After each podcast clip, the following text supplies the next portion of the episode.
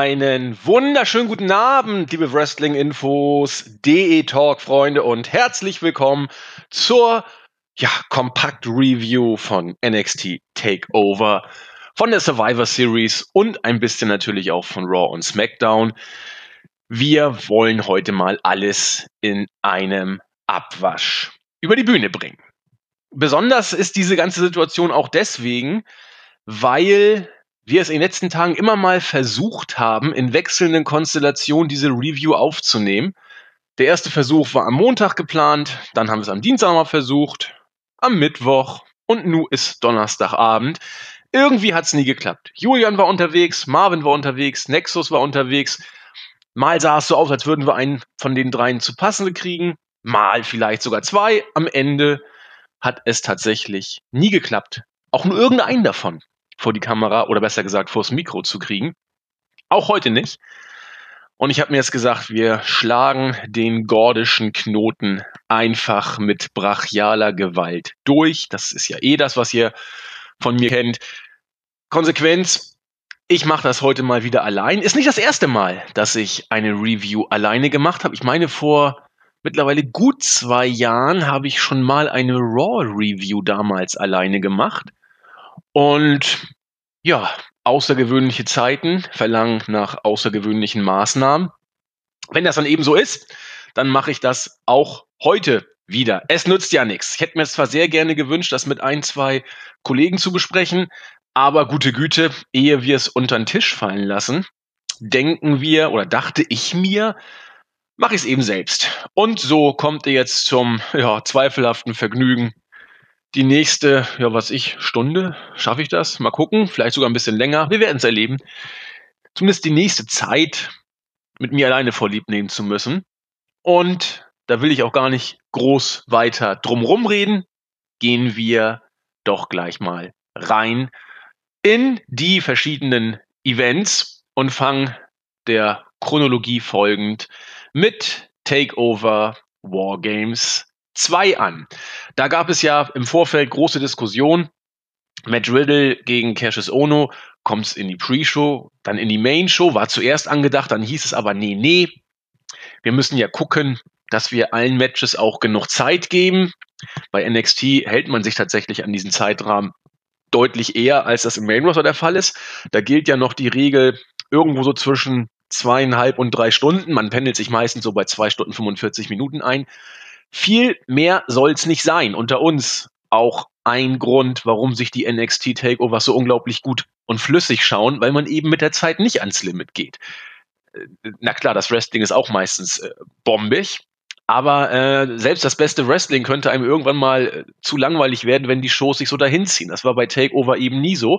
Und weil man an Gutem festhalten möchte bei WWE, hat man gesagt, nee, wir wollen die Show nicht aufblähen und den Matches die auf der Maincard sind, entsprechend genug Zeit geben. Also Ono gegen Riddle in die Pre-Show. Denkste Puppe. Es kam anders. Man hat dann Ono, äh, besser gesagt Matt Riddle zu Beginn der Show gesehen. Und er hat erzählt, dass er heute nicht kämpfen wird, aber da ja in der Pre-Show von Cassius Ono unterbrochen wurde und so weiter und so fort, Ono kam und wollte dann auch ein Match. Und so kam es dann tatsächlich doch durch die Hintertür auf der Zielgeraden in der Show selbst, dass Riddle gegen Ono angetreten ist. Ja, das Ganze war eigentlich kein richtiges Match. Äh, ich glaube, äh, Mauro Ronaldo hat es sehr schön gesagt. A match that didn't last longer than a Hollywood wedding. Musste ich schmunzeln. Ja, eigentlich war es ein Kick und dann war vorbei, muss man äh, sagen. Viel mehr war es nicht. Gab auch Kritik, ob der Art und Weise der Darstellung dieses Matches. Ich muss gestehen, ich fand's völlig in Ordnung. Äh, wenn man Matt Riddle im Roster hat, finde ich es auch okay, ihn irgendwie dann auf die Karte zu packen. Also ich habe mich sehr darauf gefreut, dass jetzt das Match nur aus dem Running Knee Strike bestand. Äh, ist natürlich jetzt nicht das, was beiden Workern gerecht wird. Ent auch gerade Ono sah jetzt nicht wirklich super da aus in dieser Aktion. Aber meine Güte, Matt Riddle ist da. Man kann das Ganze jetzt sogar noch verkaufen als der schnellste Sieg in einem unangekündigten Match bei NXT. So hat es, glaube ich, WWE dann nachher im Hype-Video oder nach der Show-Video auch zusammengefasst. Und so, so kann man es auch, glaube ich, gut stehen lassen. Ich meine, dass Matt Riddle jetzt der guten Yuma Thurman ihr Kill Bill Outfit geklaut hat. Das, das ist eine Sache. Aber wir haben zumindest Matt Riddle im ja, Main Roster ist falsch, im, im auf der Main Card von NXT Takeover gesehen, wurde von der Halle auch durchaus wohlwollend empfangen. Und äh, ich freue mich riesig drauf, dass er jetzt da ist und ich freue mich noch mehr drauf, was er uns in Zukunft zeigt. Matt Riddle, wir haben es ja auch schon angesprochen, Marvin und ich, ein Worker, der seine Eigenarten hat, wrestlerisch wohl als absolutes Naturtalent bezeichnet werden darf. Ich meine, den Sprung vom MMA-Bereich zum äh, Vollblut-Wrestler hat er ja hingekriegt wie kaum ein Zweiter. Und äh, wenn es um die wrestlerischen Fähigkeiten geht, da, da kommt schon was Großes auf uns zu. Insofern für mich völlig okay die Art und Weise der Inszenierung. Und damit war das erste Match eigentlich auch schon vorbei. Und es ging los mit den richtigen Matches. Als erstes auf dem Programm haben wir die NXT Championship gesehen. Da gab es ja jetzt, nachdem die beiden sich immer hin und her behagt haben, Shayna Baszler und Kerry Sane, jetzt das alles entscheidende Two out of Three Falls Match bei NXT Takeover. Ich switch jetzt mal so ein bisschen zwischen unserem Showbericht und mein Aufzeichnung immer so hin und her, damit ich ja auch bloß nichts äh, verpasse. Hm, so, ich fand das Match von der ersten Sekunde an richtig gut. Da war Intensität drin, äh, es, es ging relativ stiff und auch äh, schnell zur Sache. Ich mag das immer, ist ein persönlicher Eindruck, aber getragen haben, dass ich dieses Match so gut fand. Ich mag es immer, wenn es relativ wenig Pausen gibt. Der, der langsame Aufbau, den man auch bei New Japan kennt, den man nachher auch im Main Roster gesehen hat, hat seine Reize. Aber ich bin ein Anhänger der keine Pause, sondern von Anfang an Zunder Philosophie. Und diese Stiffness, will ich mal sagen, habe ich in diesem Match von Anfang an wahrgenommen. Ähm, war auch relativ schnell wieder vorbei, denn nach kurzer Zeit kam dann ja auch die äh, MMA Mädels, äh, Shafir und Jasmine Duke dazu und haben durch einen Eingriff auch nach zwei Minuten dafür gesorgt, dass Shayna Baszler den Kokina-Klatsch ansetzen konnte und äh, das 1 zu 0 für sich holen konnte. Danach kam eine sehr klare Dominanzphase von Baszler. Die Art, wie sie beiden das aufgezogen haben, fand ich, wie gesagt, richtig gut. Es wirkte wie ein, ein, ein stiffer Kampf, wo eben die Illusion erzeugt wurde, hier geben die beiden sich's richtig und ein falscher Move kann eben auch schon der falsche sein und das Ganze zum Ende bringen. Äh, sehr, sehr schöner DDT haben wir, einen sehr, sehr schönen DDT haben wir gesehen von äh, Kerry Zane gegen Shayna Baszler auf dem Apron. Das sah richtig gut aus. Flying Elbow vom obersten Seil nach draußen hat äh, Zane gezeigt, fand ich super. Dann kam der Elbow in den Ring und das konnte Zane dann auch zum Ausgleich ausnutzen. Es folgte eine richtig intensive Phase, die ich auch gekauft habe, wo äh, Sane drei Spears hintereinander gegen Basler gezeigt hat. Auch einen neuen Elbow vom obersten Seil wollte sie zeigen, der konnte aber gekontert werden. Powerbomb von Sane, Kickout Basler. Also das war so die, die, die Phase, wo es richtig, richtig äh, intensiv wurde. Manche haben gesagt, jetzt wurde es da overbooked, kann man sagen, als dann die MMA-Mädels wieder zugunsten von Shayna Baszler eingegriffen haben, als sie wieder einen, einen Elbow ansetzen wollte. Aber dann kam die Hilfe von Dakota Kai und äh, Io Shirai dazu, die äh, insbesondere letztere mit einem sehr schönen Moonsault vom obersten, von der obersten Ringecke gleich glänzen konnte. Natürlich, das ist das ist immer so eine Sache, wenn man äh, solche Titelmatches mit, mit Eingriffen von außen garniert.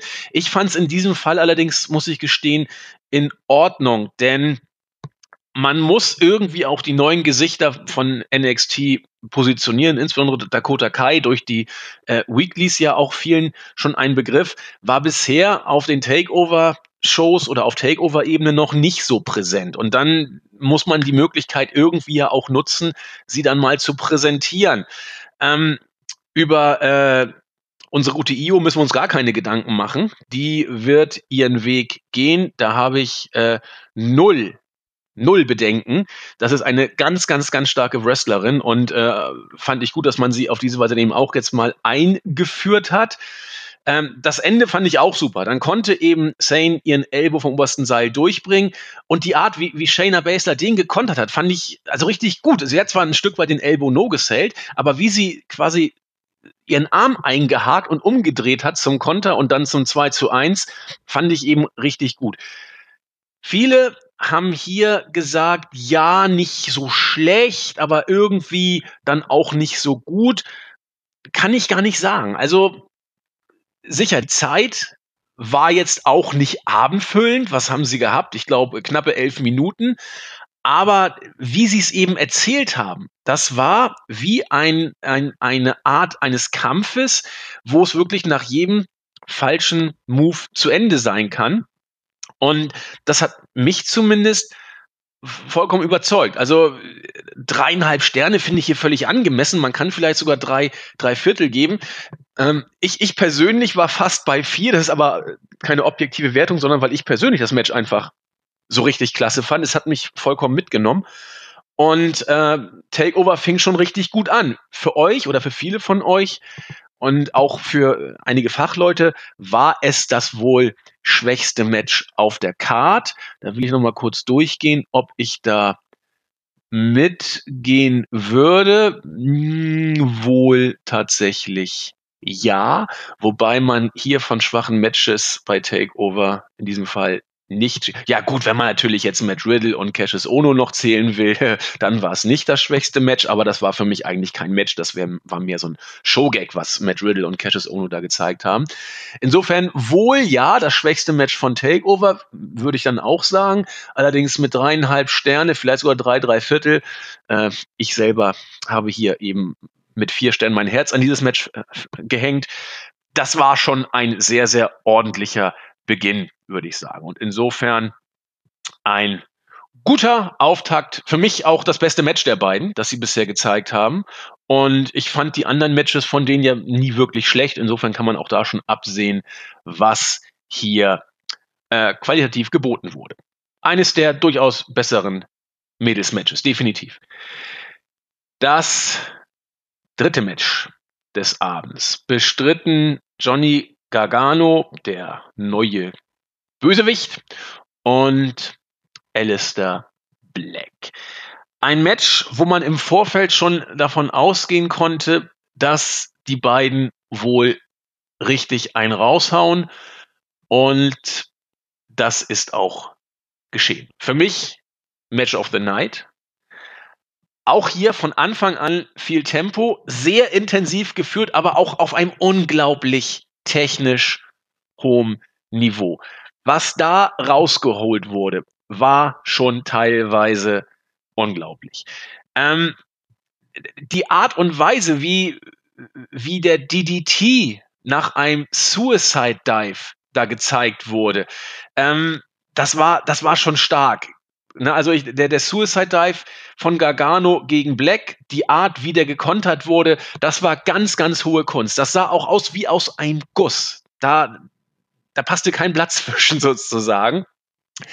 Ähm, auch die High-Risk-Spots, die da kamen, die saßen. Ich meine, äh, Johnny Gargano macht einen Suicide Dive, der wird gekontert von einem Kick von, von Alistair Black. Meine Güte. Äh, da muss das Timing aber auch mal sowas von sitzen und wenn man das dann auch noch halbwegs glaubhaft rüberbringt, wie sie es hier gemacht haben, dann darf man schon mal äh, Standing Ovations rausholen. Und so lief das ganze Match würde ich sagen. Ähm, auch auch die die äh, die Finish-Phase fand ich fand ich hochinteressant. Nachdem dann Black wieder ähm, Nee, Gargano hat den Fuß von Alistair Black hochgehalten. Black konnte kontern mit dem äh, Black Mass. Das fand ich ein bisschen, bisschen verwirrend. Ähm, Jetzt muss ich mal gucken, meine Aufzeichnungen lassen mich hier gerade ein bisschen im Stich. Auf jeden Fall, ähm, Genau, genau, jetzt, jetzt kriege ich es hin. Gargano hat den Fuß hochgehalten von Black, konnte auch den Black Mess kontern und sein Finisher ansetzen. So war's. Black konnte aber auskicken und dann bekam er seine Hochphase, zwei Kicks, dann äh, Black Mess, neuer Black Mess und Schluss. Das war auch mal eine richtig intensive Endphase, wo äh, Black wirklich Gargano richtig niedergekämpft hat, muss man sagen. Also dieses Match war bärenstark. Ich gebe hier locker mal viereinhalb Sterne, weil äh, man kann hier auch mehr geben. Ne? Also ich will jetzt hier gar nicht äh, sagen, dass bei viereinhalb Sternen äh, Schluss sein muss. Ich bin mir sicher, dass Melzer hier vier, drei Viertel geben wird. Also, das sollte mich jetzt nicht wundern. Ob er hier sogar fünf Sterne raushaut, weiß ich nicht. Aber es wäre meines Erachtens, äh, sag ich mal, nicht abwegig, hier die Höchstnote zu ziehen. Hier stimmte, wie gesagt, wirklich alles. Man war mit knapp 20 Minuten dabei. Es gab kaum Pausen. Storytelling war großartig. Selling war großartig. Intensität war großartig. Matchfluss, ganz, ganz wichtig, war großartig. Und äh, ich finde Gargano gut. Black ist nicht so mein Ding. Und wenn ich als jemand das sage, der, äh, sag ich mal, jetzt nicht der absolute Fanboy von beiden Workern ist, sondern sie nur als gute Worker anerkennt, dann ist das eine objektive Betrachtung, wo subjektive Empfindungen nicht die größte Rolle spielen. Die habe ich dann nachher im Main Roster tatsächlich eher gehabt. Aber wenn, wenn man diese Gefühle rauslässt und dann einfach nur das Match sieht, dann steht hier einfach ein bärenstarkes Match. Und ich habe mir die Kommentare von euch durchgelesen. Ich habe ähm, auch äh, im Internet mal geguckt. Ich kenne keinen, der dieses Match nicht für großartig befunden hat. Und äh, wenn die Leute sich unisono derart einig sind, dann ist das eigentlich schon eine Ansage. Und äh, ich stoße ins selbe Horn. ganz, ganz starkes Match. Äh, Match of the Night habe ich ja auch schon gesagt. Äh, die einzige Frage, die hier offen bleibt, was wird Melzer geben? Zwischen viereinhalb und fünf Sternen halte ich alles für möglich. Ich bin bei mindestens viereinhalb, wie gesagt, und das war ein Paukenschlag. Weiter ging's mit einem Match, das ja nicht nur Marvin und ich, haben wir in der Preview gesagt, sehr kritisch, oder nee, kritisch nicht, mit sehr viel, sagen wir mal, Erwartungshaltung oder mit viel Neugier sagen wir es mal so, mit viel Neugierde äh, entgegengeblickt haben. Die NXT Championship stand auf dem Programm Tommaso Ciampa gegen Velveteen Dream. Ciampa hat eine unglaublich starke Entwicklung bei NXT hinter sich. Also bombig, wie der seinen Weg gegangen ist und auch bombig, muss man sagen, wie man ihn gebuckt hat. Vom Tag-Team-Partner von Johnny Gargano hin zum äh, Bösewicht der Nation sozusagen. Dann die doch unerwartete Wendung, dass man ihn zum Champion gemacht hat, tat ihm seiner, seinem Charakter und seiner Entwicklung unglaublich gut. Also hat tatsächlich ihn auf ein noch anderes Level gebracht. Er ist jetzt nicht mehr nur der, der, der Bad Guy sozusagen. Er ist jetzt ein Star. Und vorher war Johnny Gargano der Star. Jetzt ist äh, Champa zumindest auch ein Star. Und äh, so kann man es machen. Das ist gutes Booking, auch ein bisschen aus der Not heraus, damals geboren, klar. Aber man hat es dann auch großartig äh, umgesetzt und äh, improvisiert und Champa steht da wie eine Eins.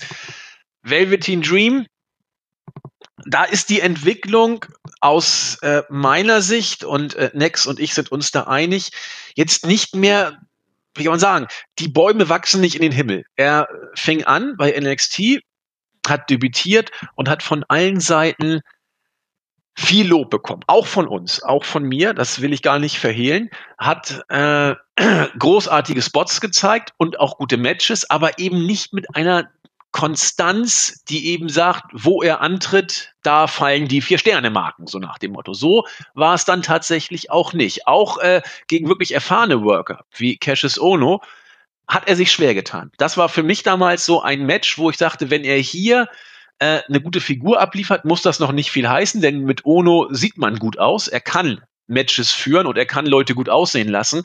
Das konnte Dream nicht nutzen. Und das war für mich der Punkt, wo ich vor ein paar Monaten sagte, okay, wollen wir mal schauen, wie Velveteen Dream sich weiterentwickelt.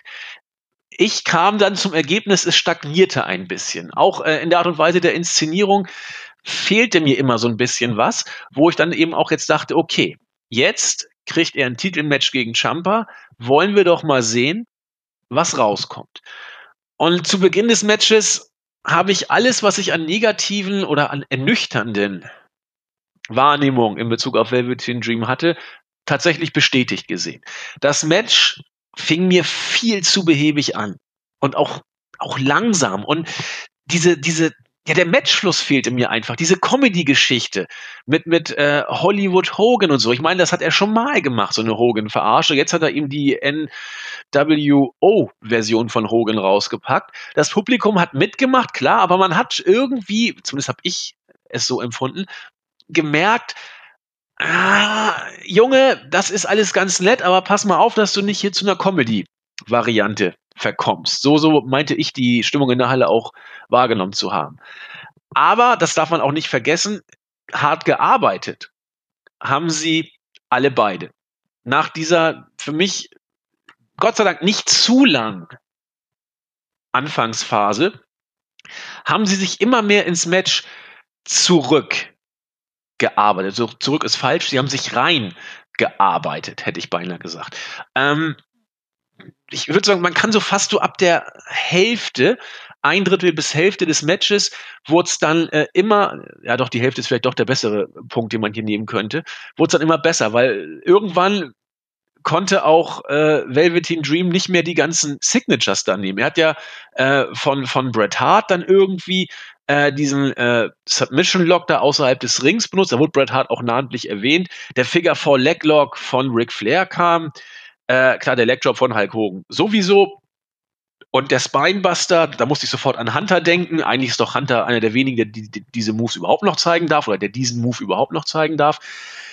Als das dann alles vorbei war, kam eine Nearfall-Phase und danach wurde es richtig, richtig gut. Ich habe aufgeschrieben, es wurde danach fast schon ein, eine Schlacht. Auch gut wie, außerhalb des Rings, wie Champa dann äh, Ronaldo angegriffen hat, äh, hat mir richtig gefallen. Es war nur ein netter Gag, mehr war es nicht, natürlich, aber fand ich eigentlich ganz süß, wie, wie man ihn da so ein bisschen äh, als den Bösewicht wieder dargestellt hat. Die wie gesagt, die, die Schlacht hat dann immer weiter zugespitzt. Auch der Kickout nach dem äh, Finisher von, von Dream nach seinem Elbow-Drop, der kam ähm, diverse Nearfalls, intensive Moves und der Schlusspunkt war dann der DDT auf das Metall zwischen den beiden Ringen von Champa. Danach war Schluss, da konnte auch Dream nicht mehr auskicken.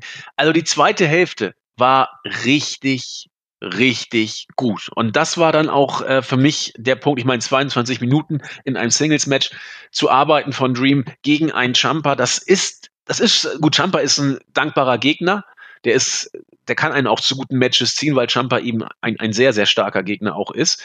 Aber Dream hat hier ein bombiges Match abgeliefert. Ich bin hier am Ende bei vier Sternen. Manche von euch waren äh, auch drüber. Das ist auch nachvollziehbar. Ich werde mich auch hier nicht um ein Viertel oder einen halben Stern irgendwie streiten. Das muss jeder für sich entscheiden. Für mich war es ein Vier-Sterne-Match locker, das hart erarbeitet wurde, insbesondere in der zweiten Phase und das langsam, also fast schon New Japan mäßig, möchte ich sagen das relativ langsam aufgebaut wurde, um sich dann immer weiter zu steigern. Die Endphase war bombig. Also Respekt hier an beide, insbesondere Dream hat hier gezeigt, dass er es kann, wo man eben doch in den letzten Wochen gewisse zarte Zweifel zumindest anbringen durfte. Und ja, eindrucksvoll zurückgemeldet. Ein weiteres starkes Match. Und dann war Main Event Zeit. Ich will nur mal gucken, ob ich hier irgendwas verpasst habe. Nö, dann war es Zeit für das Wargames Match. Ja, so ein Wargames Match ist eben ja, ein Wargames Match. Also Cole kam an und fing an gegen Ricochet. Danach kam nach fünf Minuten Kyle O'Reilly, Hansen, Roderick Strong, Rowe Bobby Fish und dann wurde es ein bisschen schusselig, fand ich. Bobby Fish geht raus aus seinem Käfig und schließt den Käfig von Pete Dunn nochmal mit einem Vorhängeschloss ab und wirft den Schlüssel ins Publikum. Dachte ich auch, ach Gott, das äh, kann ja wieder was werden. Fand ich einfach dusselig, aber na gut, Geschmackssache, Geschmackssache. Äh, was ich mich da gefragt habe, warum fangen Sie eigentlich nicht da schon an, den obligatorischen Bolzenschneider? Ich meine, jeder weiß, dass der doch unterm Ring liegt. Also unterm Ring liegt ja alles Mögliche. Mülleimer, Tische, Stühle und wie wir wissen auch Bolzenschneider manchmal. Äh, dass man den dann erst anfängt zu suchen, als äh, die Zeit abgelaufen ist, war schon selten blöd. Aber na gut, wir sind hier bei WWE, da muss man, oder im Wrestling allgemein, Wrestling ist eben Wrestling, oder ne, Wrestling ist alles nur kein Wrestling. Ihr kennt die Doku bestimmt, Wrestling ist Wrestling, aber das ist eine andere Geschichte. Äh, das muss eben einfach sein. Und ja, das Wargames-Match war wie erwartet stark. Ich möchte aber nicht verhehlen, dass ich es im letzten Jahr stärker fand, muss ich sagen. Ähm, das Match hat alles, was man von einem guten Wargames-Match erwarten durfte. Äh, insbesondere äh, Hansen hat hier alles rausgeholt. Ricochet war sich auch für nichts zu schade. Dann konnte teilweise auch andeuten, was er kann. Und die ähm, die Undisputed Era Leute haben das gezeigt, was sie können und äh, entsprechend auch ihre Stärken. Sprich Kyle O'Reilly bei den stiffen und intensiven Aktionen, Adam Cole äh, guter Worker, wirklich sehr guter Worker, aber eben nicht überragend. Und Strong und Fish haben das gezeigt, was sie können. Es gab entsprechende Spots, das muss auch sein, insbesondere natürlich der äh, Spot von Ricochet vom Käfig. Gott sei Dank äh, flog er nicht zu weit weg. Also bei solchen Moves, was hat uns da gezeigt? Ein Moonsault, glaube ich, äh, äh, von ganz oben runter. Bei solchen Moves muss man natürlich aufpassen. Und ja, er, er, er flog fast schon ein Stück zu weit, hatte ich den Eindruck. Gott sei Dank konnten sie ihn halbwegs auffangen. Aber da bist du auch als ähm, als die Worker, die dann unten stehen und auf ihn warten, da, da kannst du nur hoffen, dass es irgendwie glatt geht. Also man ist hier schon, was diese Spots angeht, an der Grenze, meine ich, dessen, was ja vertretbar ist das falsche Wort, aber dessen, was kalkulierbar ist für die Mitworker. Und äh, Gott sei Dank ging dieser Move gut. Am Ende des Tages haben dann äh, die War Raiders, Ricochet und Pete dann äh, gewonnen nach einem sehr schön intensiven äh, Finish. Äh, Bitter End von Dunn und dem äh, 450 Splash von Ricochet war dann Schluss. Beide haben zugleich das Cover äh, gegen Adam Cole angesetzt und danach die beiden Faces, sag ich mal, Ricochet und dann sich mit äh, ja, entschlossenen Blicken gemustert, was den Titel des jeweils anderen angeht. Fand ich gut. So hat man gleich einen Bezug zum weiteren Storyline-Ablauf zwischen den beiden geschaffen. Ich meine, die beiden hatten ja schon ein, wie ich finde, bombenstarkes Match bei äh, den NXT Weeklies. Also da wird noch irgendwas kommen zwischen den beiden. Und das wurde hier entsprechend schön fortgeführt. Ja, bei vier Sternen war ich dabei. Man kann auch hier vier ein Viertel geben, gar kein Problem. Ein lockeres Vier-Sterne-Match haben wir hier auf jeden Fall wieder erlebt. Und damit haben wir ein Takeover, was ja, ich fand's bärenstark. Ich fand's richtig geil. Ich stehe immer sehr drauf, wenn Shows wie aus einem Guss dahin fließen. Ähm, das Pendant dazu ist eine Show, die Höhen und Tiefen hat und das Pendant dazu ist eine Show, die einfach scheiße ist und die äh, sollte keiner gut finden oder im Zweifel findet sie kaum einer gut. Äh, Survivor Series war eine Show, die Höhen und Tiefen hatte, Takeover nicht. Takeover floss in einem Guss so durch. Und wenn ich meine subjektive Sternewertung dazu nehme, darf ich ja nicht, aber ich mache es jetzt einfach mal, dann haben wir hier nur vier Sterne-Matches gesehen. Also jetzt mal Ono und äh, Matt Riddle ausgenommen. Vier Sterne plus Matches und zwar durch die Bank weg. Was will man von einer Wrestling-Show denn mehr erwarten? Wie gesagt, ganz, ganz stark die Dichte, die Qualität von vorne bis hinten großartig unglaublich unterhaltend und Takeover hat wieder mal das gezeigt, was wir an Takeover so toll finden und demnach bleibt diese Show mit einem bombigen Fazit.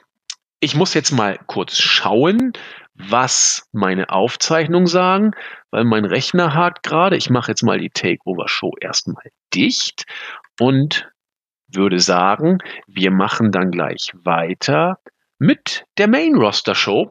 Die stand ja am Tag darauf an. Und wie immer, man kann die Uhr danach stellen, alle Fans haben gesagt, wozu überhaupt noch die Survivor Series gegen Takeover, hat die Show eh keine Chance.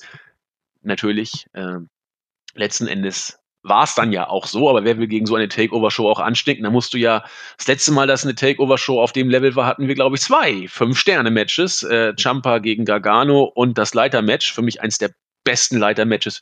Das Beste vielleicht, nee, für mich das Beste überhaupt, das ich kenne. Es gibt bestimmt noch bessere, aber die kenne ich dann nicht. Aber das war für mich das beste Leiter-Match überhaupt. Ich fand es noch besser als Ramon gegen Shawn Michaels bei WrestleMania seiner Zeit. Aber das ist Geschmackssache. Ähm, trotz dessen, dass viele gesagt haben, die Survivor Series wird dagegen nicht anstinken können. Und trotz dessen, dass man mit dieser Aussage meines Erachtens auch recht hatte, steht eine Survivor Series, die ich als solches, also als Show für sich gesehen, richtig gut fand. Also das muss ich hier auch ganz deutlich sagen. Und das ist auch kein Geschleim bei WWE, denn ich werde auch ein paar Takte noch über Raw und SmackDown äh, nachher äh, von mir geben. Und die werden nicht so positiv sein. Aber wenn man sich jetzt mal rein die Survivor Series als Show anguckt und mal den Kontext zu den Weeklies rausnimmt, das muss man nämlich tun, weil sonst ergibt vieles überhaupt keinen Sinn. Aber wenn man das macht, dann ist das Wrestling in der Show und das Storytelling in den Matches gut bis richtig gut. Äh, beim Main Event sogar Bären stark. Der Main Event ist für mich, Achtung, jetzt setze mich bestimmt großer Kritik aus, ist für mich eines der am besten erzählten Matches überhaupt. Was Daniel Bryan und Brock Lesnar da abgeliefert haben, war ganz, ganz groß. Und, na gut, ich greife vor. Ähm, aber auch vieles andere bei der Show war gut. Zum Beispiel das Kickoff-Show-Match. Ich habe es mir tatsächlich mal angeguckt. Sonst gucke ich relativ selten ähm, mir die Kickoff-Show-Matches an. Aber ich habe von diversen Seiten gehört, dass es gar nicht so schlecht gewesen sein soll.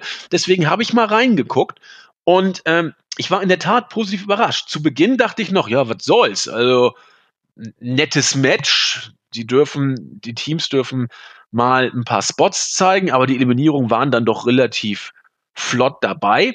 Richtig, richtig stark war es für mich tatsächlich, als auf beiden Seiten nur noch zwei Teams im Ring standen. The Revival mit äh, Chad Gable und Bobby Roode auf der einen Seite und New Day mit den Usos auf der anderen.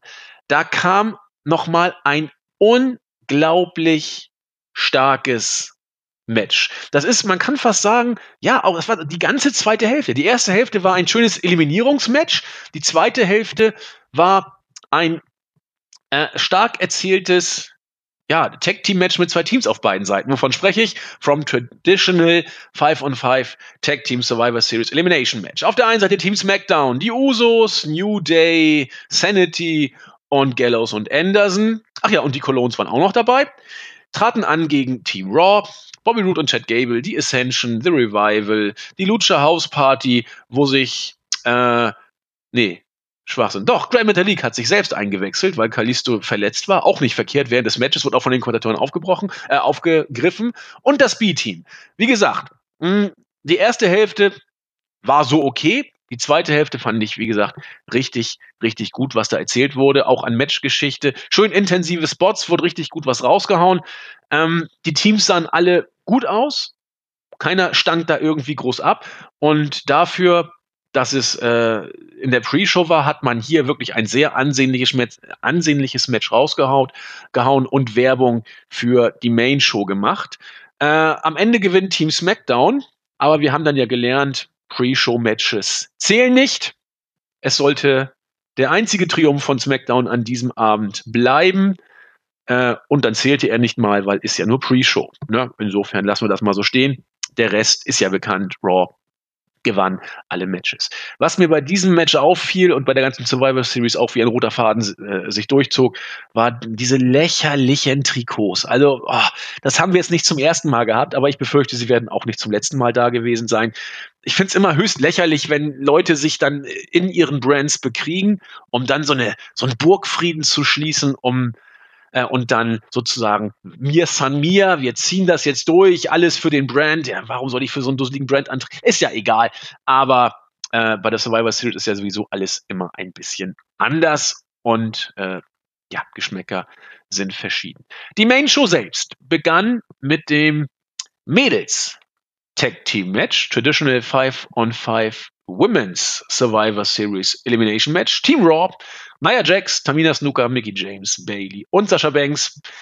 Äh, Bailey und Banks in der Pre-Show noch ins Match von Bliss berufen worden. Gewann gegen Team SmackDown Asuka, Naomi, Sonja Deville, Carmella und Mandy Rose. Ja, Mandy Rose. Was haben wir uns im Vorfeld Gedanken gemacht? Wer wird wohl die mysteriöse Partnerin von Team SmackDown sein?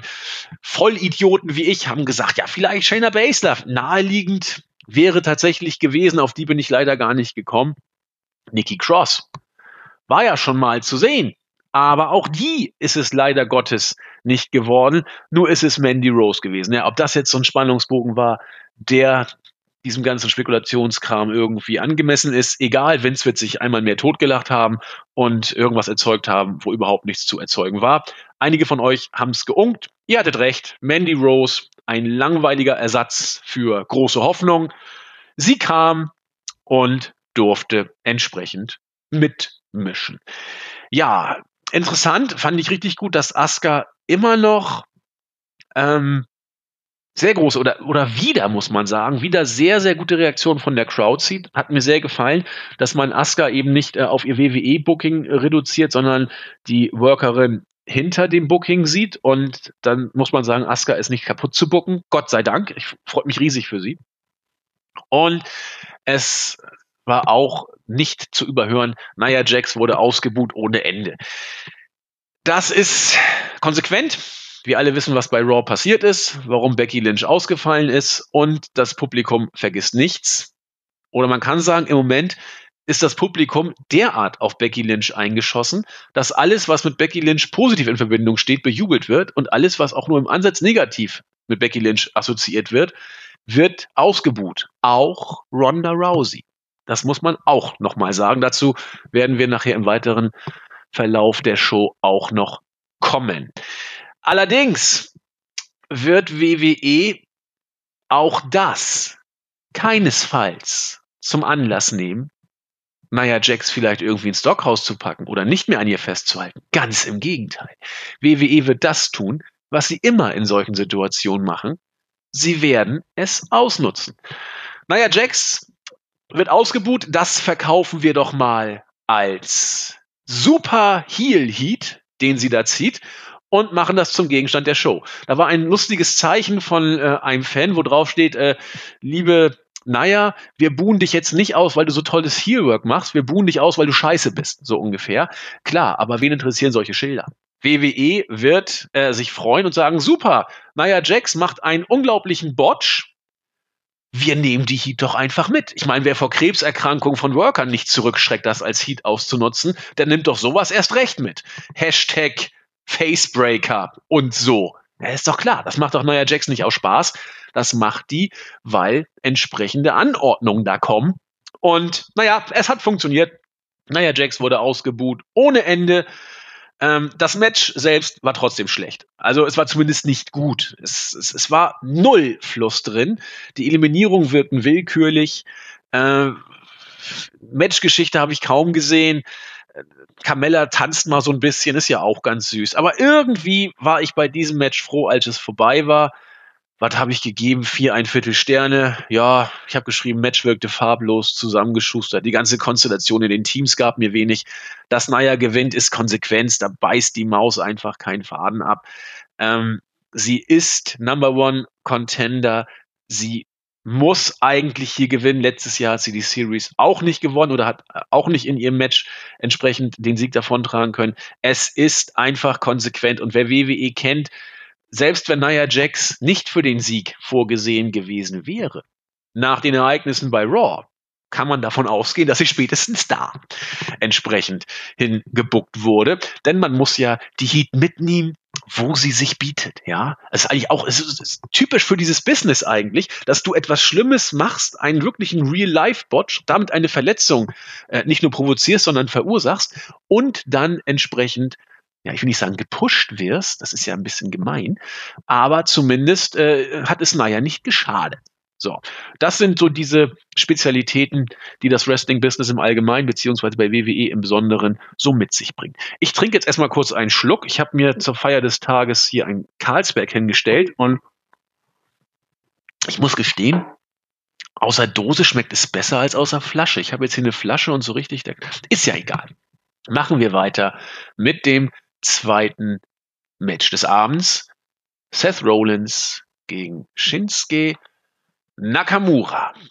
Ich war skeptisch, als ich diese Ansetzung gesehen. Also ich gehe jetzt nicht auf die Backstage-Segmente ein mit Stephanie McMahon und Baron Corbin und heute wird alles besser. Das, nee, möchte ich nicht, nur wenn es irgendwie vielleicht passt. Ja, also zurück zu Rollins gegen Nakamura. Das Match hat ohne Frage das Potenzial, eine richtige Bombe werden zu können. Das haben wir in der Preview auch gesagt. Alleine die Kartregion war nicht dazu angetan, dass man hier wirklich einen raushaut. Ne? Also Undercard, muss man sagen, zweites Match des Abends. Nakamura ist bisher im Main Roster nicht dadurch aufgefallen, überragende Matches rauszuhauen. Ausnahmen gibt's immer wieder. Aber so richtig überragend, seien wir ehrlich, war das bisher nicht. Rollins hat diverse Bomben-Matches rausgehauen, sodass man irgendwie, sag ich mal, mit, mit, ja, angezogener Handbremse gespannt sein durfte, was uns hier wohl erwartet. Das Ergebnis, ja, zweigeteilt, möchte ich sagen. Die erste Hälfte des Matches fand ich langsam, ja, auch langweilig. Da passierte mir viel zu wenig. Das war hingetrödel, mal hier ein bisschen was gemacht, mal da. Das war alles irgendwie, das war einfach mau aus meiner Sicht. Wie so oft, zum Beispiel auch wie bei Jumper gegen Dream bei NXT, wurde es ab der Hälfte immer besser. Nicht ganz so stark, nicht annähernd so stark wie bei Jumper gegen Dream, das von mir angesprochene Match eben. Aber es wurde immer besser. Man kann auch sagen, wenn man unkt, gerade die äh, heiße Phase am Ende, die Nearfall-Phase, war eigentlich nur so, so eine Kick-Out-Phase. Aber die war einfach unglaublich stark inszeniert. Also das war richtig, richtig gut gemacht. Ähm, was, also auch hier würde ich sagen, fast schon New Japan-mäßig im Aufbau, wenn nicht zwischen New Japan und WWE in der Art und Weise der Match-Inszenierung äh, Welten liegen würden. Also bei New Japan wird auch diese Phase ein bisschen anders aufgebaut als bei WWE. Aber ähm, es war am Ende ein gutes Match. Da würde ich gar nicht groß unken wollen. Ich habe hier sogar, ja, doch, ich habe dreieinhalb Sterne gegeben und da, da stehe ich auch zu, weil äh, beide am Ende gezeigt haben, was sie für unglaublich professionelle Worker sind. Genau, das wollte ich noch sagen. Was mir nicht so gefallen hat, ist die Tatsache, dass man bei WWE ja nur ganz, ganz selten mal eine, sag ich mal, Matchgeschichte wirklich erzählt und Matches entsprechend aufbaut. Das haben die hier versucht die tragische Betonung liegt auf versucht, weil es eben zu Beginn nicht so geklappt hat. Was klappt aber bei WWE? Dives, spektakuläre Aktion und so weiter. Seth Rollins ist ein großartiger Worker. Er ist ein unglaublich spektakulärer Worker und ein sehr intensiver Worker. Wenn Dives funktionieren, was muss Seth Rollins also machen? Genau, noch mehr Dives, weil er ja der spektakulärste Worker ist. Unter drei Dives in einem Pay-per-view-Match macht er es offenbar nicht mehr. Er hat hier drei Suicide Dives hintereinander gezeigt. Der Move sieht immer relativ ja harmlos aus und so richtig intensiv äh, Schaden kann er eigentlich auch nicht anrichten, aber der ist schon unglaublich gefährlich. Wenn du da hängen bleibst, dann ist der Ofen auch schon mal aus, wenn du schlecht aufkommst. Dreimal so ein Move in einem Match zu zeigen, One More Time Chance durften natürlich auch nicht fehlen. Das ist, das ist nicht ungefährlich. Also ob das sein muss, weiß ich nicht. Äh, es ist eben bezeichnend, wenn man glaubt, nur so Reaktionen zu kriegen, dann, dann denkst du als Worker natürlich auch, ja, dann muss ich das machen, um Reaktionen zu kriegen, wenn ich es anders schon nicht mehr hinbekomme. Das ist für mich eine Entwicklung, die ich zumindest hier mal ansprechen möchte. Ob sie so toll ist, sei mal dahingestellt, weil zu Lasten einer großartigen Matchgeschichte, die WWE ja auch manchmal noch kann. Also auch bei diesem Pay-Per-View äh, gab es großartige Matchgeschichten. Ähm, aber dann soll man es doch auch versuchen, weil so, wenn du so reagierst, erziehst du einerseits die Fans dahin, nur darauf zu reagieren, und andererseits erziehst du die Worker auch dahin, nur das zu machen, weil die Fans darauf reagieren. Ein Teufelskreis, würde man bei TV Kaiser sagen. Und ähm, ja klar, Rollins ist einer, der es kann. Aber auch da ist irgendwann mal, nach Fest kommt ab, ist die Schraube dann auch überdreht ich hau die Sprüche heute aber auch raus. Also deswegen, Obacht, ne? Ähm, ich weiß nicht, ob das die richtige Entwicklung ist, will aber auch nicht verhehlen, dass die beiden es dann gerade gegen Ende super umgesetzt haben und dann passte ja auch die Matchgeschichte. Also es hat diese drei Dives, hätte es auch gar nicht, ja, hätte es auch gar nicht bedarf. Es hätte dieser drei Dives auch nicht bedurft. So, das wollte ich sagen. Ähm, einer oder zwei hätten auch gereicht. Insofern, hm, sei einfach mal angesprochen. Ja, das dritte Match war irgendwie so gar nichts. Ähm, AOP, ja, sie heißen ja nicht mehr Authors of Pain, sie heißen noch AOP gegen The Bar. Ziemlich viele Haltegriffe, so richtig doll war es nicht. Bis auf ein paar Aktionen von Cesaro ist mir jetzt auch nicht wirklich viel im Gedächtnis geblieben. Die Matchzeit unter 10 Minuten ist auch nicht dazu angetan, hier irgendwie Wunderdinge zu erwarten. Aber das Ende. Eieiei, ich glaube, hier sah jeder bescheuert aus. Wirklich jeder. Äh, erstmal, ganz voran, Drake Maverick, das neueste Opfer von Vince McMahons Ultra-Endhumor. Big Show nimmt ihn in einen Würgegriff und er bekommt so viel Angst, dass er sich selbst nass machte ein Knaller. Lustig fand ich allerdings Big Shows Reaktion, wie er erbärmlich versucht hat, unglaubwürdig, verachtend und äh, überrascht zu lachen. Großartig, goldene Himbeere ist ihm sicher. Ich musste trotzdem schmunzeln. Ähm, trotzdem sah, sahen auch Big Show und äh, Seamus und Cesaro aus wie Pfosten. Vor allen Dingen Big Show. Er wirkt ihn, Maverick macht sich nass, Big Show lacht und er hört offensichtlich gar nicht mehr auf zu lachen, also wendet sich ab und lacht sich tot. Das können AOP nutzen, und den äh, die, die Suplex, Power, Suplex Powerpoint Combination ins Ziel bringen. Ich glaube gegen Seamus, genau, Seamus musste sie einstecken und so den Sieg für AOP holen. Big Show hat sich die ganze Zeit über tot. Der hat gar nicht mal versucht, irgendwie einzugreifen. Also da sahen wirklich alle bescheuert aus, auch AOP, weil sie so einen bepissten Manager haben, muss man sagen. Also das war, das war nichts. Es war nicht witzig. Es war nicht gut gebuckt, es war kein gutes Match, das war nichts. Aber weil es Vince offenbar so derart geil fand, gab es ein Grenz hammermäßiges Segment bei Raw, wo man es auch noch aufgegriffen hat. Mit großartigen Wortwitzen. You're in trouble. Don't get pissed. Ich habe mich weggeschmissen vor Lachen. Es war zum Fremdschämen. Ähm, großartig, großartig, großartig. Muss man einfach nicht gesehen haben. Aber äh, nicht nur, dass man so einen schlechten Witz beim Pay-Per-View bringt, man zieht's auch bei Raw durch und glaubt mal nicht daran, Freunde, dass das vorbei ist. Also das wird weitergehen mit äh, Drake Maverick und äh, Windeln für Erwachsene und so weiter und so weiter. Super Geschichte. 205 Live ist damit auch gleich unglaublich aufgewertet worden, denn er ist ja nur Manager. Äh, Manager. Er ist der Commissioner von dieser Show. Oh. Da muss er mal einen Schluck Bier trinken. Hoffentlich schaffe ich es noch bis auf die Toilette gleich. Man weiß es nicht. Ja, also schwaches Match. Zwei Sterne habe ich hier gegeben. Das ist wohlwollend. Das Ende eine Katastrophe. Und der nächste Sieg für Raw. Weiter. Vierter Match. WWE Cruiserweight Championship. Stark. Muss man, glaube ich, so sagen. Zwölfeinhalb Minuten haben sie bekommen. Und es war technisch stark, es war stark geführt, intensiv erzählt, manchmal vielleicht etwas zu over the top. Insbesondere was Mustafa Ali hier rausgeholt hat, ist unglaublich. Ähm, erstmal der, der, der Flug von Ali, nachdem Murphy ihn in die Ringe geworfen hat, das war schon mal intensiv. Äh, schöne Spots, krasser oder wunderbarer DDT, äh, als Murphy schon in den Seilen hing, sollte man auch gesehen haben. Wie gesagt, was Ali hier an, an Bums genommen hat, geht auf keine Kuhhaut mehr. Und ob diese, wie ich finde, großartig ausgeführte Spanish Fly vom Kommentatorenpult on the Concrete wirklich hätte sein müssen, ich weiß es nicht. Aber auch hier muss man sagen, die armen Tour Five Life Worker, wenn sie schon mal Reaktion von der Crowd kriegen wollen, müssen sie schon in die äh, ja äh, Sektion Selbstmordaktion greifen sozusagen.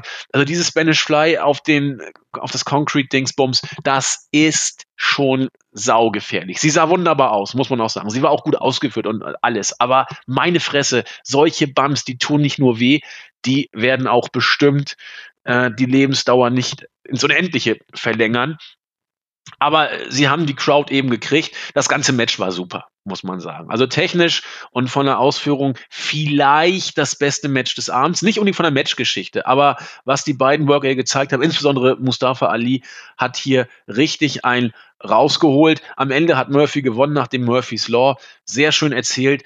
Äh, Guckt euch an. Das ist äh, nicht nur, wo man sagen muss, ja, die Tour of Five Leute haben auch mal ein gutes Match gezeigt. Das war einfach Bombe was hier gezeigt wurde. Ich meine, ich habe hier auch vier ein Viertel Sterne gegeben für die Tatsache, mal kurz gucken.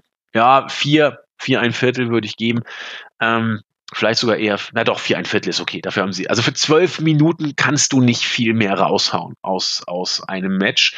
Und nur die Tatsache, dass die Fans nicht immer vollkommen drin waren, ändert ja nichts an der Qualität des Matches als solches. Und ähm, naja, es war eben 205 Live, da sind die Fans nicht immer so steil dabei, aber das, wie gesagt, soll euch nicht davon abhalten, das Match zu sehen. Ich denke mal, ihr habt es im Zweifel sowieso gesehen und wisst dann auch, wovon ich spreche. Ein Match, das ich zweimal gesehen habe, muss ich ganz ehrlich sagen, war das Traditional 5 on 5 Men's Survivor Series Elimination Match. Ich habe es zweimal geguckt, weil ich es beim ersten Mal, da war ich ein bisschen abgelenkt, da war ich mit meinem Handy unterwegs und da gab es auch viele, viele Sachen, die ich da erklären musste und was ich da äh, alles noch machen musste. Da habe ich nur so halb hingeguckt und äh, habe dann so gesa gesagt, ja, so ganz nett, äh, so richtig viel war es dann aber doch nicht.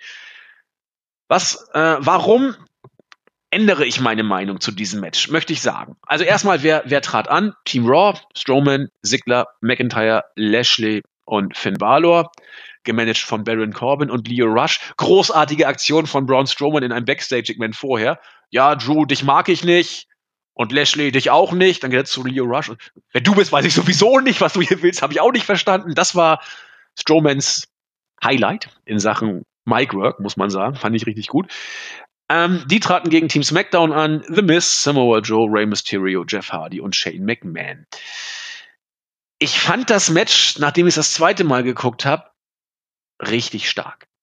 Also, wenn man nur dieses Match sich anguckt, da waren keine langweiligen Phasen drin.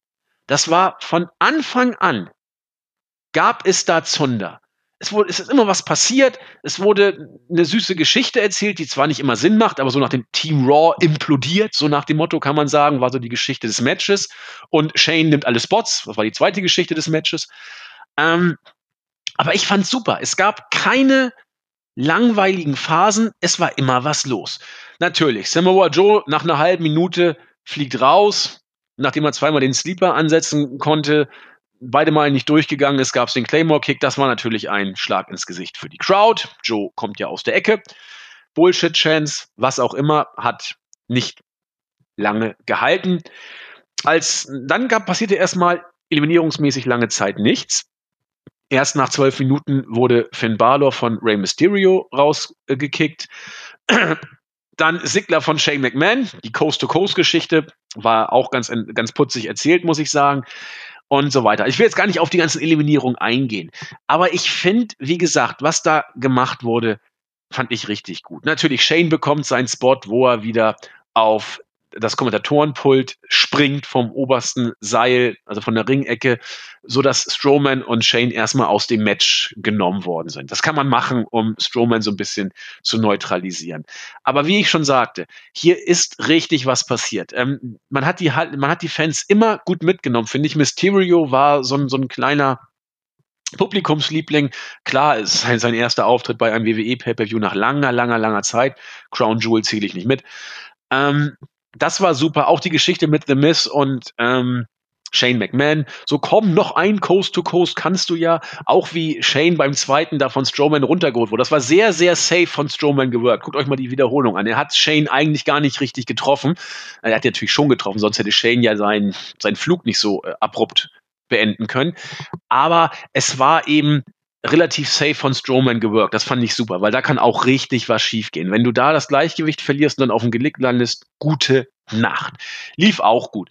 Ähm, das Ende war dann mehr oder weniger konsequent. Strowman hat dann ähm, Mysterio, Miss und dann auch Shane knallhart eliminiert, sodass entsprechend ja, warum Lashley hier über, übrig geblieben ist, weiß der Geier warum. Aber zumindest hast du mit Strowman und McIntyre äh, die potenziell bald miteinander fädenden Big Guys übrig gelassen. Corbin hat nachher Strowman angegriffen, klar, ein bisschen Heat muss auch sein.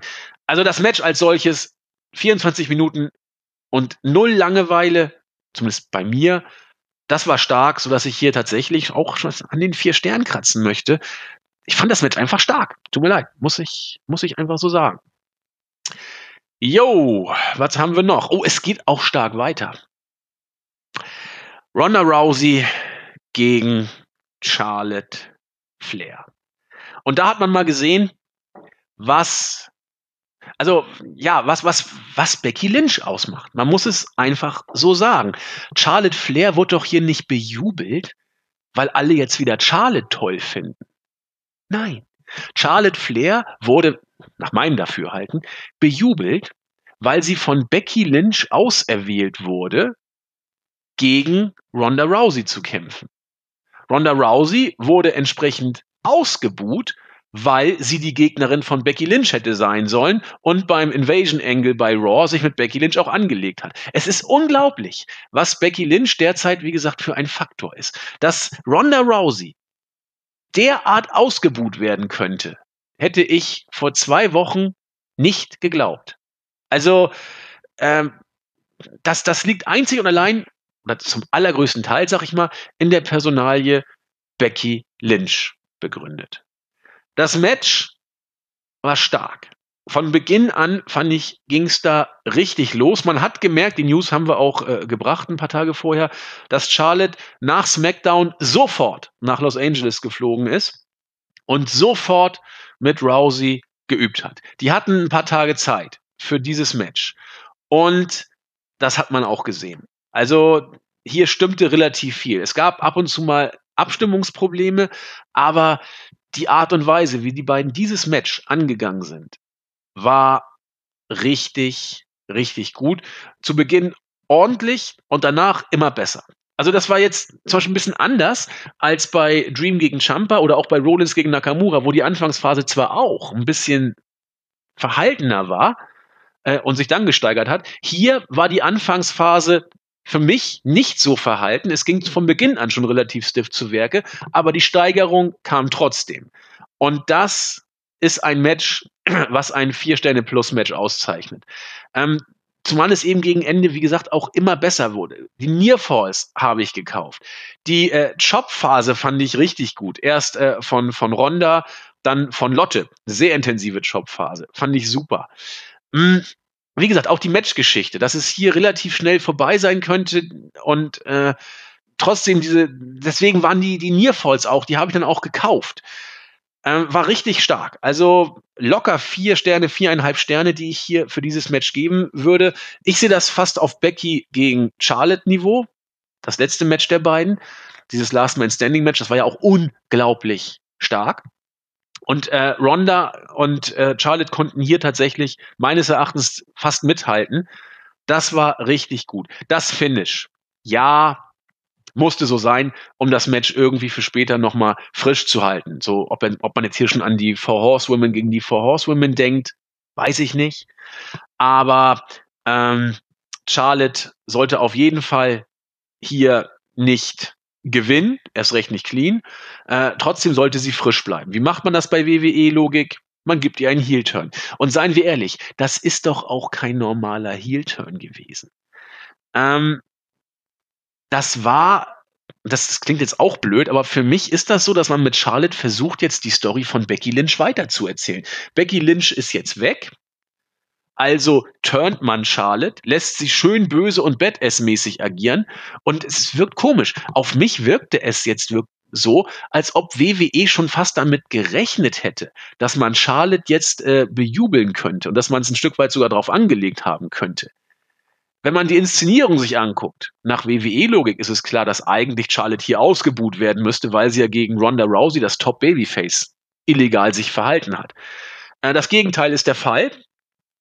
Und hier glaube ich fast, dass WWE das sogar für möglich gehalten haben könnte. Bei Becky war es nicht geplant damals. Hier bei Charlotte macht man nichts anderes, als Becky zu kopieren. Muss man einfach so sagen. Und es scheint zu klappen, weil die Fans der auf Becky im Moment auch eingeschossen sind. Ob das auf Sicht klappt, muss man mal gucken. Das äh, bleibt abzuwarten, weil Charlotte eben nicht Becky ist. Mal sehen. Kann es sein, dass die Fans das relativ schnell durchschauen werden und dann Charlotte wieder anfangen auszubuhen. Und zwar nicht im Sinne von Heel Heat, sondern von, boah, haben wir keinen Bock, Heat. So nach dem Motto. Wird man mal sehen müssen. Ähm, bei WWE ist man derzeit sowieso an dem Punkt, wo man sagt, pfeift doch drauf, ob Face oder Heel, Hauptsache Reaktion. Auch auf Sicht finde ich nicht der glücklichste Weg, aber na gut. Ähm, ändert nichts am Match. Finish war irgendwie natürlich doof, aber notwendig eben, um das Ganze für später noch irgendwie frisch zu kriegen oder heiß zu halten.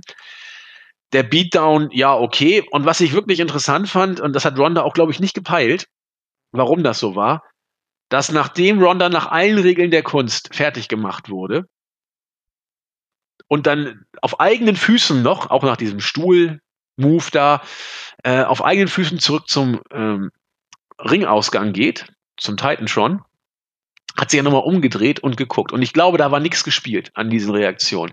Sie hat, glaube ich, wirklich nicht verstanden, wie man nach so einer Abreibe, die man illegalerweise erhalten hat, ausgebuht wird ich muss sagen, ich habe es auch nicht ganz verstanden. Also ich verstehe es natürlich schon jetzt, weil Becky Lynch und so. Aber meine Güte, war Ronda abgefuckt bei, bei dieser Reaktion. Das hat ihr, glaube ich, überhaupt nicht gefallen.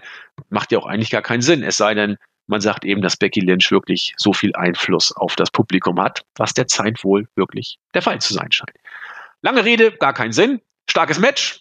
Vier bis viereinhalb Sterne würde ich hier tatsächlich, äh, vier bis viereinviertel Sterne würde ich hier tatsächlich geben. Und das ist doch das ist doch schon etwas, Herr Baxter. Das ist etwas. Wer weiß, welcher Film das war, bekommt einen Gruß. So. Mh, mm, Main Event. Brock Lesnar gegen Daniel Bryan. Für mich, und ich bin da auch, gebe ich zu, nicht ganz objektiv, für mich eins, also Match of the Night, ja, für mich. Und für mich eins der am besten erzähltesten Matches aller Zeiten. Ähm, warum? Hat viele Gründe. Zunächst einmal, weil jeder weiß, dass Brock Lesnar so geschützt wird wie kein anderer.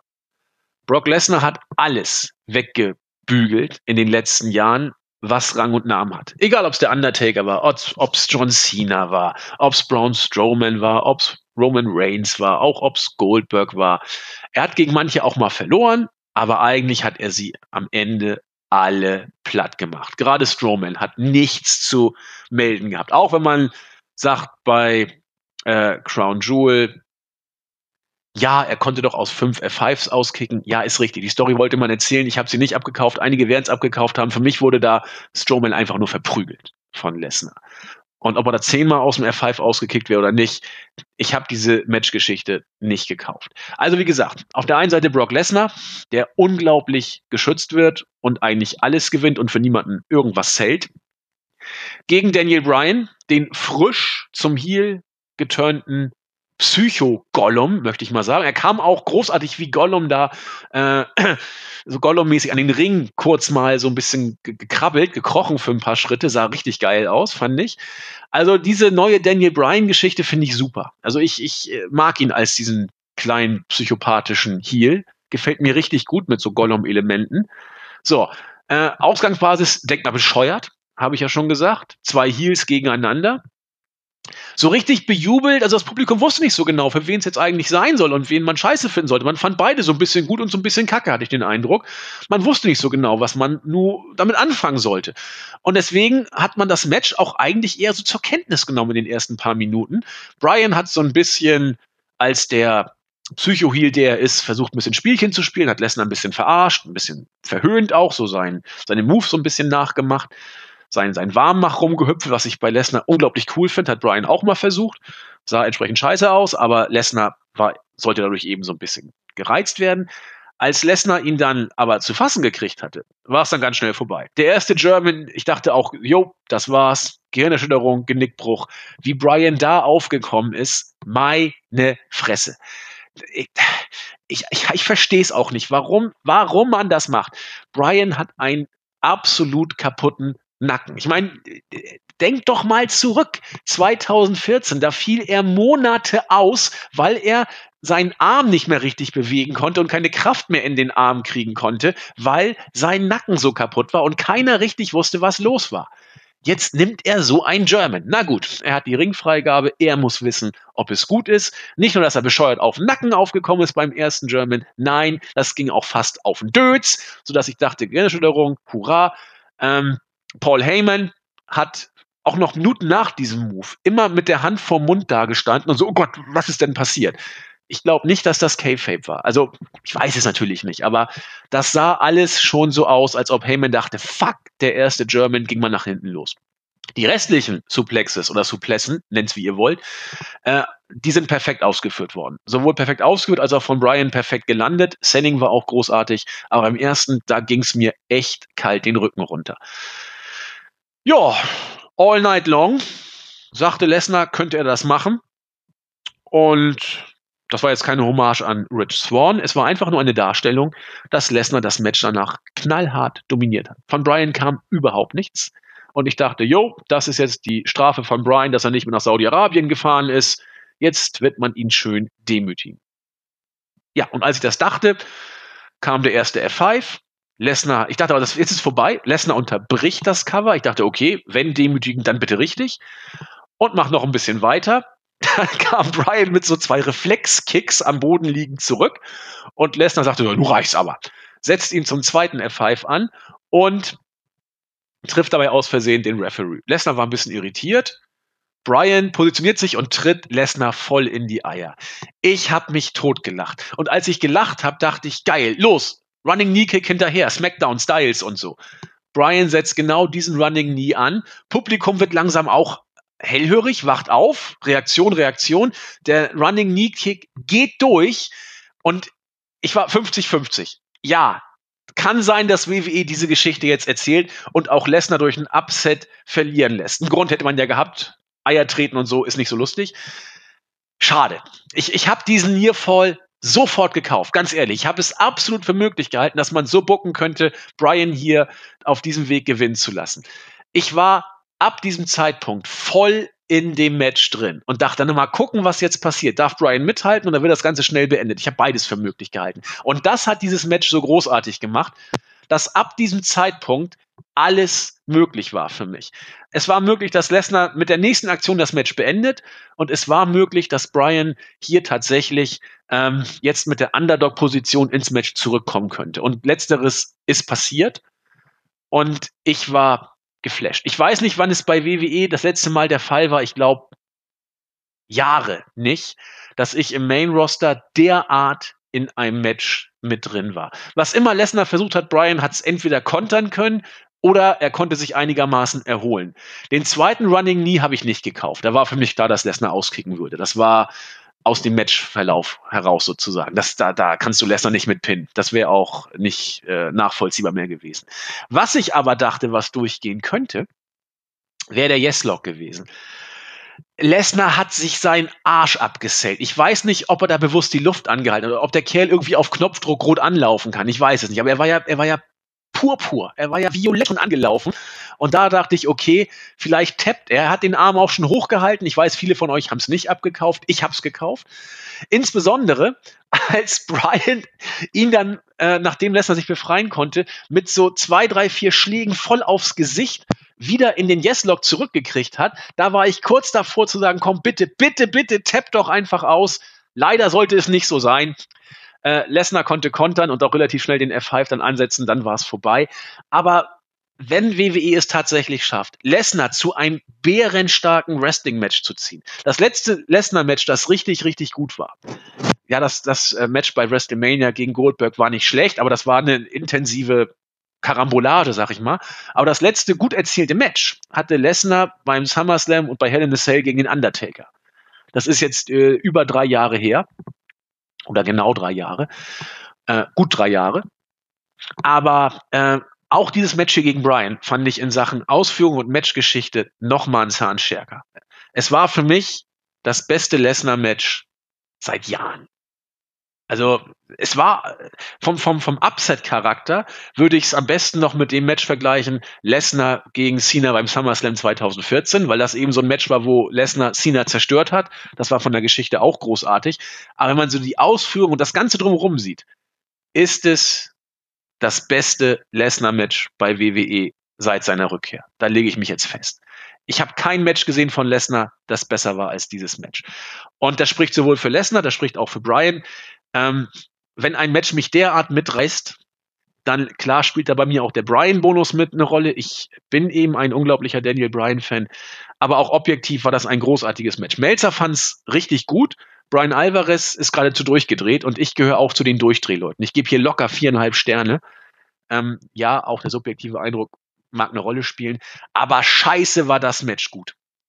So, das war die Survivor Series und wenn ihr mal aufgepasst habt, ich habe hier diverse Vier-Sterne-Matches auch gegeben. Und deswegen fand ich die Series dieses Jahr richtig, richtig stark. Oder ich fand sie richtig gut, sagen wir es mal so. Denn es war eben auch doch ein bisschen Fallobst dabei. Die Mädels waren nicht so stark, ähm, das Tag Team Match war auch nicht wirklich gut. Aber man muss sagen, ab dem Cruiserweight Match war eigentlich alles richtig, richtig stark. Die letzten vier Matches waren alle vier Sterne Matches für mich. Und äh, wann hat man das das letzte Mal bei einem WWE Main Roster Pay-per-View gesehen? Ich kann mich nicht erinnern. Und deswegen, ja, auch entgegen dem Strom, viele von euch fanden diese Show scheiße. Ich fand sie gut. Ich fand sie richtig gut, aus den von mir eben genannten Gründen. Ja, damit haben wir das Wochenende schon abgefrühstückt. Nur ein paar Worte, nicht viel mehr. Nur ein paar Worte zu den Weeklies. Wir machen ja eigentlich auch einen Wochenrückblick und da dürfen Weeklies nicht fehlen. Raw und SmackDown sind ja auch schon im Kasten. Ich fand beide Shows erfrischend schlecht, relativ belanglos, vieles nicht passiert. Wenn man es positiv sehen möchte, kann man sagen, ja, die Geschichten von der Survivor Series wurden weitererzählt und die Storyline zwischen Dean Ambrose und Seth Rollins nimmt an Fahrt auf. Zumindest sollte das der Fall sein. Ich finde das von vorne bis hinten nicht gut. Ich finde es langweilig, wie man es erzählt. Ambrose hat seine Momente, klar, weil er einfach gut ist, aber auch er wirkt in dieser Story nach wie vor überhaupt nicht glücklich. Ähm, es ist bezeichnend, wenn in so einer doch ernsten und persönlichen Storyline ein Slapstick-Element von Dean Ambrose das Highlight ist. Roland sucht Ambrose, Ambrose geht im Hintergrund durchs Bild. Das war schon das Highlight und das sollte eigentlich nur eine, eine Nebennotiz sein. Macht die Fehde auch lächerlich. Oder es macht Ambrose noch ein bisschen lunatiker, keine Ahnung. Aber das war alles nichts. Warum ich diese Show menschlich grenzwürdig fand, äh, hat aber andere Gründe. Wenn Stephanie McMahon davon spricht, dass irgendwas dismembert wird, äh, dismembern kann man mit zerstückeln übersetzen, dann, dann ist das für mich kein Zufall. Jetzt kann man sagen, ja, der Vergleich ist doch ein bisschen weit hergeholt. Ja, was denn für ein Vergleich? Ähm, ja, ein Journalist mit Namen Khashoggi wurde äh, von saudischer Seite auch ein bisschen Dismember. Das ist ja alles nichts Geheimnisvolles. Also das weiß ja mittlerweile, ist ja eigentlich schon fast bestätigt. Die Frage ist nur, wer hat's angeordnet und was wusste MBS? Nach neuesten Entwicklungen wusste MBS alles, hat sogar vielleicht MBS angeordnet. Das mittlerweile gibt es Tonbandaufnahmen, wo viele sagen, ja, ja, wir wissen, dass er es gemacht hat. Ist egal. Auf jeden Fall, da kann Trump noch so sich zu Saudi-Arabien bekennen. Geld ist alles das äh, wirft ein schlechtes Licht drauf. Dass WWE das trotzdem zum Gegenstand der Show macht, ist für mich kein Zufall. Es ist für mich auch nicht weit hergeholt. Es ist ähm, entweder gewollt oder wenn man es nicht gewollt dismembert gesagt hat, dann ist es ignorant. Äh, dann ist es durchgerutscht. Und ich glaube nicht, dass dieses Wort durchrutscht. 100 Pro war das gewollt. Wenn man jetzt davon ausgeht, dass es gewollt war, muss man sich fragen, warum macht man das? Ganz einfach, weil man es kann. Vielleicht will Vince einfach nur äh, gucken, wie weiter gehen kann oder zeigen, was er sich alles erlauben kann. Nach den neuen fünf Jahresstil kann er sich ungefähr alles erlauben, für die nächsten paar Jahre zumindest. ja, kann man sehen, wie man möchte. Wo ich dann tatsächlich äh, leicht vom Glauben abgefallen bin, war, also dass man diese Reigns-Erkrankung zum Gegenstand der Shows macht, finde ich, ja, Geschmackssache, grenzwertig. Ich weiß es nicht, wie ich es finde. Also ich weiß, wie ich es finde, aber ich weiß nicht, wie ich es am besten sagen soll. Hm, wenn man aber jetzt nicht nur die Tatsache, dass man Reigns zum Gegenstand der Show noch macht. So, ja, warum konntest du denn oder wie konntest du nach Romans Erkrankung gegen mich turnen, sagt der traurige Seth. Und Ambrose sagt, ja, werde ich dir irgendwann mal sagen, find mich doch. Und natürlich wird das ihm nie sagen, weil es auch keinen Grund gibt. Ähm, er hat es eigentlich doch gesagt. Wenn man dann aber sagt, ja, ihr werdet alle für eure Taten bezahlen müssen und Roman wird sich beim Mann da oben verantworten müssen. Da haben also ich mache das nicht zum Gegenstand meiner Äußerung. Ich habe aber Leute gehört, die gesagt haben, dann ist das ein menschenverachtender Drecksverein. Ich würde mich von solchen Sachen distanzieren. Unsere Seite tut das auch. Wir sagen sowas nicht. Wir weisen solche Aussagen auch entschieden zurück. Bei uns ist alles politisch korrekt. Aber manche sagen das und ja, das lasse ich dann mal so stehen. Hm, der Rest, ja, Strowman wird jetzt rausgeschrieben. Warum? Ja, weil er wirklich eine Schulterverletzung hat. Das ist jetzt kein Spaß. Er wird ausfallen. Man hofft, dass er zum Rumble wieder zurückkommt. Ob er bei TLC antreten kann, steht arg in den Sternen. Muss man abwarten. Wie gesagt. Ja, ansonsten sieht Rollins in der ganzen Fehde aus wie ein Pfosten. Äh, naja, Jax wird weiterhin konsequent ausgebuht und gepusht. Drake Maverick bekommt erbärmliche Backstage-Segmente einfach nur schlecht. Und ja, habe ich sonst noch irgendwas verpasst? Ja, Ronda Rousey. Ronda Rousey hat eine interessante Promo gehalten und hat auch, äh, fand ich sehr gut gelöst, als sie sagte, gib mir sofort einen Gegner oder willst du etwa eine Chance bei der Titelträgerin kriegen? Also war wohl gemeint im Ring, denke ich mal. Ähm, da hat Ronda das ganz gut umgesetzt. Das Match gegen Mickey James war unglaublich schlecht. Also ein, ein Unterschied wie Tag und Nacht im Vergleich zu dem, was wir bei der Survivor Series gesehen haben. Und da sieht man eben, Ronda ist stark, wenn sie die Zeit hat, sich auf Matches vorzubereiten. Die hatte sie hier nicht gegen Mickey James. Und Mickey James ist nun wirklich kein Rookie. Das ist eine erfahrene Workerin. Aber da stimmte wenig. Ronda stand schlecht, das Timing war nicht gut, sie sah nicht gut aus. Also das ist so eine Randnotiz, die man hier einfach mal festhalten sollte. Ronda hat noch einen langen Weg zu gehen, kann man sagen. AOPs, wunderbar. Tag Team Champions verlieren gegen Root und Gable. Ob man jetzt Root und Gable zum Titelmatch bucken möchte, ist eigentlich egal. Man sollte die Champs eigentlich nicht so darstellen. Gut, hat man gemacht. Ach Gott, wenn es noch irgendeinen interessiert. Ja, das Endsegment mit Rollins und Ambrose war im Lichte all dessen, was wir vorher schon gesprochen hatten. Und mehr möchte ich dazu nicht sagen. Menschlich ist diese Show ja, wie WWE oder wie Vince eben Wrestling inszeniert. Ja, SmackDown, da fand ich eigentlich jetzt äh, gut, dass Charlotte da entsprechend noch die Pops abgreift, ist nachvollziehbar. Für mich das Highlight, die Promo von Daniel Bryan. Auf, auf Miss und Shane möchte ich gar nicht groß eingehen, dass da jetzt sogar keine großen Konsequenzen gefolgt sind, sondern einfach alles so weitergeht und er mit Miss so ein bisschen rumalbert im Ring. Passt auch nicht so richtig zum Storytelling, Comedy-Matches. Ja, gut, oh Gott, Thanksgiving Feast Fight möchte ich jetzt gar nichts zu sagen. Und ansonsten, ja gut, Sullivan kommt und Daniel Bryan hält eine, wie ich finde, sehr coole Promo. Orton gegen Mysterio, Maskenclown und so weiter. Ja, waren keine guten Shows, möchte ich mal so sagen. Hat mir jetzt nicht wirklich viel gegeben und ich möchte es auch nicht auf Krampf jetzt irgendwie aufblähen. Wir sind jetzt eine Stunde und 20 Minuten dabei. Ihr musstet jetzt oder hoffen, oder vielleicht habt ihr bis dahin durchgehalten.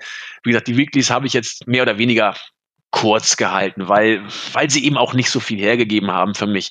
Wenn, wenn ihr das anders seht, ähm, schreibt's gerne, schreibt's in die Kommentare, ja, dann äh, gehen wir da auch entsprechend drauf ein. Aber mich haben da so die, die menschlichen Geschichten das ist jetzt auch nichts nichts Großartiges. Also das macht WWE ja öfter. Paul Bearer stirbt und bei WrestleMania 28 wird's in das Match zwischen den Taker und CM Punk eingebaut. Gut, die Angehörigen von Bearer haben da ihr Einverständnis zu erklärt, soweit man das weiß. Aber WWE macht sowas eben. Da muss man auch jetzt gar nicht rumheulen. Wer WWE kennt, weiß, dass sowas passiert. Und wer rumheult, sollte WWE nicht gucken. Ähm, das ist das Einzige, was da irgendwie was bringt. Aber ich wollte es eben angesprochen haben. Und wenn man sagt, das Ganze ist menschlich äh, nicht so ganz einfach, äh, ja, dann ist das eine Auffassung, die, die ich zumindest nachvollziehen kann oder die viele nachvollziehen können, um es mal diplomatisch auszudrücken. Das sei es gewesen. Damit haben wir den Wochenrückblick hinter uns. Mal schauen, was so passiert jetzt in den nächsten Wochen. Wir wünschen euch auf jeden Fall ein ganz tolles Wochenende. Kommt gut rein, werdet nicht krank. Es ist schon diese Zeit, wo einige schwächeln. Bei mir im Umfeld tatsächlich. Äh, manche sind auch schon mehr als nur angeschlagen. Gute Besserung an euch alle, wenn ihr krank seid und bleibt gesund, wenn ihr noch gesund seid. Bleibt uns gewogen, wir euch sowieso.